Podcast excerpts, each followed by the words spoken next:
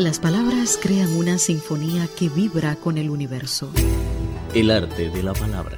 El límite posible entre la vastedad de las ciencias y las sutilezas de la vida. Literatura siempre. Saludos mis queridos amigos, muchísimas gracias por acompañarnos. Soy Abel Rosales. El arte de la palabra. Literatura siempre.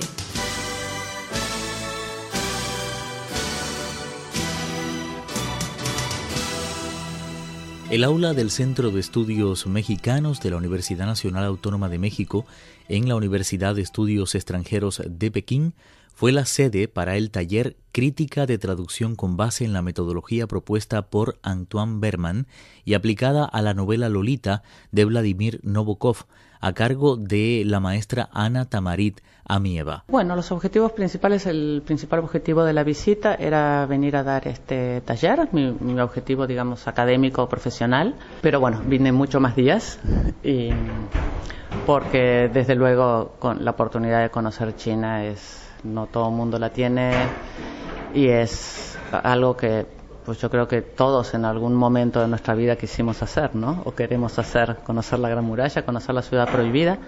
Sin embargo, eh, conocer la gente ha sido lo más interesante de todo. Ana Tamarit es maestra en literatura comparada, licenciada en sociología y actualmente realiza el doctorado en filosofía en la Universidad Nacional Autónoma de México. Realizó el diplomado en formación de profesores de traducción y participó en el primer seminario de especialización en didáctica de la traducción por la Universidad Autónoma de Barcelona.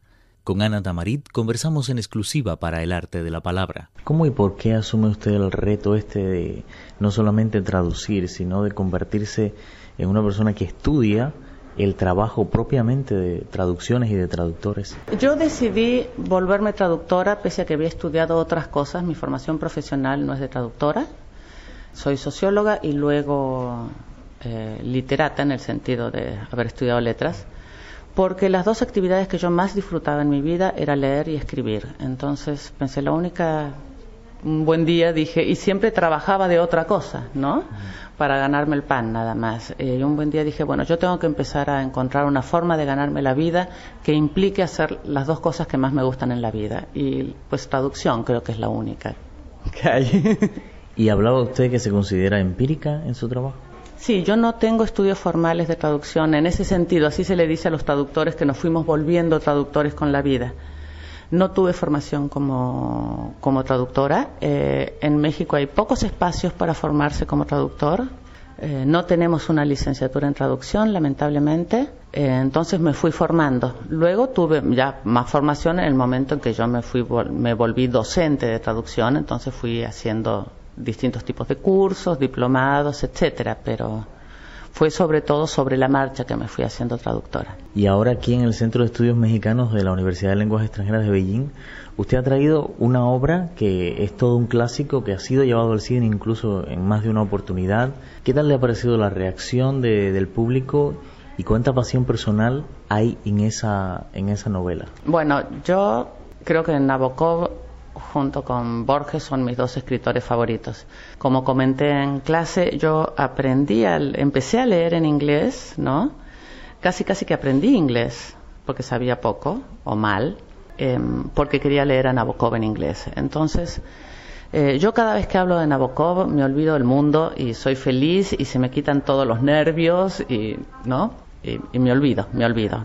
Por eso tuve que empezar a ir rápido, ya hubo cosas que no pude terminar. En cuanto a la reacción del público, eh, pues lamentablemente creo que no todos han tenido la oportunidad de leer Lolita, a Nabokov en general y a Lolita en particular.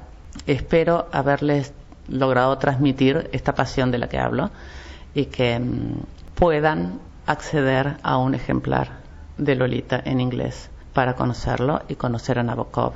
Pero sobre todo, espero, por supuesto, y creo que en ese sentido la reacción ha sido buena a partir de las preguntas al final, que eh, hayan percibido o captado algo de uh, la importancia del compromiso del traductor a la hora de traducir literatura. Algunos dicen que el traductor se convierte a veces en un traidor del escritor porque tiene que interpretarlo y poner con sus palabras lo que siente el escritor. ¿Qué piensa de eso? Sí, es una, es una frase creo que italiana, ¿no?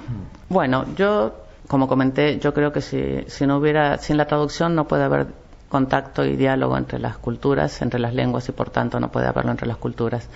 La traducción es un ejercicio simplemente que existe desde que existe la, la escritura. Desde que existe la escritura existe la traducción, desde que existe el habla existe la interpretación, que sería la versión oral de la traducción. La traducción es algo no solamente necesario, es inevitable. Lo que siempre puede hacerse es como todo, se puede hacer mejor o se puede hacer peor. Hay que tratar de hacerlo lo mejor posible.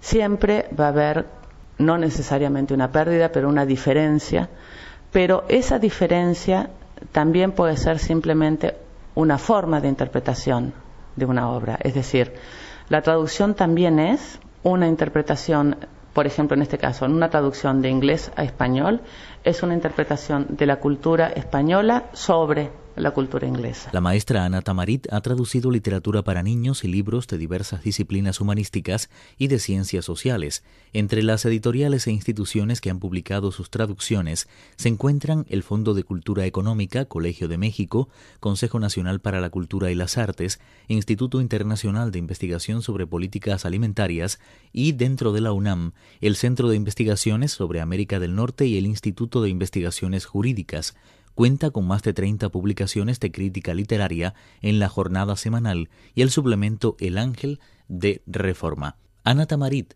en el arte de la palabra. No existe el español neutro, ¿no? Y cuando yo era niña y veía los programas de televisión que intentaban estar hablados en español neutro, parecían hablados por marcianos, o sea, por seres inexistentes, ¿no? Entonces, yo creo que siempre hay que traducir a la lengua propia. Y si la lengua propia es el argentino, hay que traducir al argentino. Quizá eh, tratando de no ser excesivo en los localismos, porque pues si a esa persona le sucedió una experiencia en Inglaterra, pues, che, vos, ¿qué te parece? Que no sé qué, pues no queda mucho, ¿no? Em, pero el español neutro no existe, no se puede traducir al español neutro. Y los intentos que ha habido de traducir al español neutro son, son aculturales, o sea, no, no dicen nada. no dicen nada. Y suenan tan falsos, tan falsos, que es todavía peor a que suenen de otro español desconocido. ¿no? Usted decía que aprende inglés por esta fascinación por la obra de, de Nabokov, pero ¿le ha pasado con algún otro idioma también lo mismo? Sí. Em, aprendí alemán por culpa de Rilke, de Rainer Maria Rilke. Em, me fasciné con ese, con ese poeta, me sigo fascinando. Estoy fascinada por ese poeta y también por Marina Tsvetaeva y Ana Akhmatova, de quienes hablé eh, también en el curso, ¿no? Entonces, cuando se presentó la coyuntura de poder estudiar otra lengua, estaba entre el ruso y el alemán, porque los, la verdad que competían bastante estos poetas. Em, me decidí por el alemán, porque pensé que iba a ser más fácil, estaba muy equivocada, pero sí, Rilke, eh, el alemán se lo debo a Rilke, así como el inglés se lo debo a Nabokov, el alemán se lo debo a Rilke. A ver si ahora en esta visita a China se enamora del chino y entonces quiere también estudiar chino para leer en chino. Me enamoré del, del pueblo chino, suena como panfleto, me enamoré de la gente china. sí me enamoré y me dieron muchas ganas de quedarme y pensé en si podía venir aquí, pero sé sé lo complicado que es el chino, entonces sé que nunca lo voy a lograr. O sea, ya no me queda edad, ya no me quedan años para poder tener un chino lo suficientemente fluido como para... Será en otra vida. En otra, en la próxima. Muchas gracias. Ojalá nazca aquí en la próxima.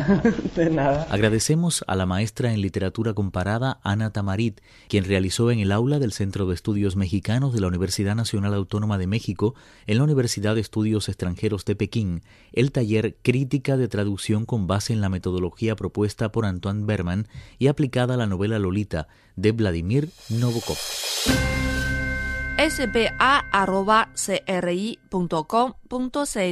Opiniones y sugerencias. spa.cri.com.cn. El arte de compartir y conocer. Literatura siempre. Enciclopedia de la Cultura China del traductor y sinólogo peruano Guillermo Dañino. Lenguas chinas Han Yu. En todo el territorio de la nación china se ha registrado la existencia de 235 lenguas vivas diferentes y una desaparecida. Con el fin de asegurar la comunicación oral y escrita en todo el país, el gobierno ha elegido entre estas lenguas la que se habla en la zona de Pekín y Tianjin, en el nordeste, norte, noroeste y suroeste, y se la utiliza y difunde oficialmente con el nombre de lengua general, Pu Hua, la llamada lengua mandarín en Occidente.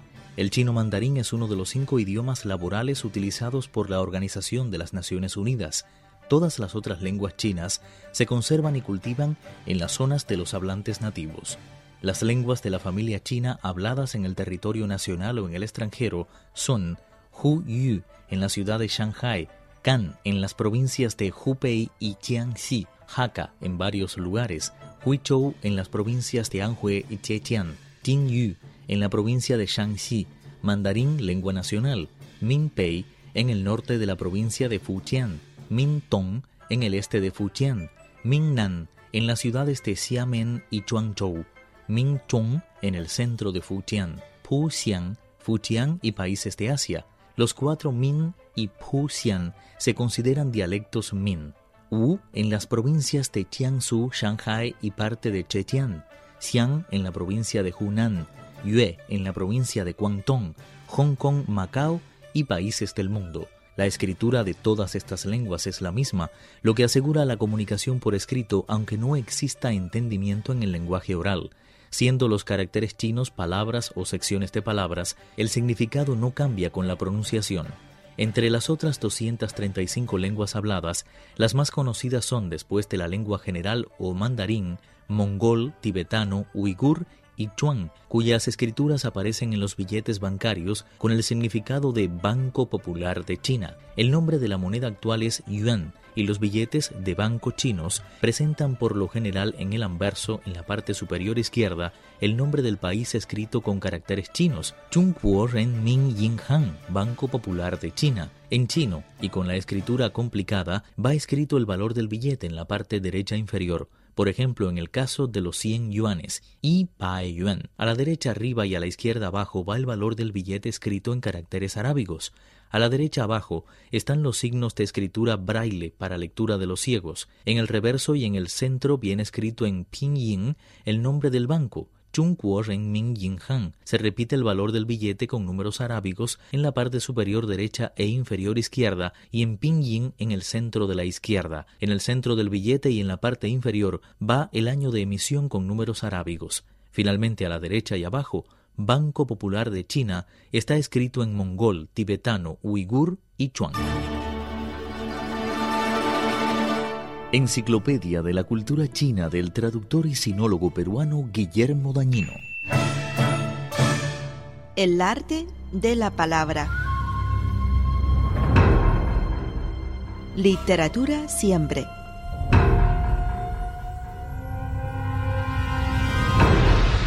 Cristina Pimpín, Viva Tang Yin y Abel Rosales, quienes habla. Esta es una producción Radio Internacional de China.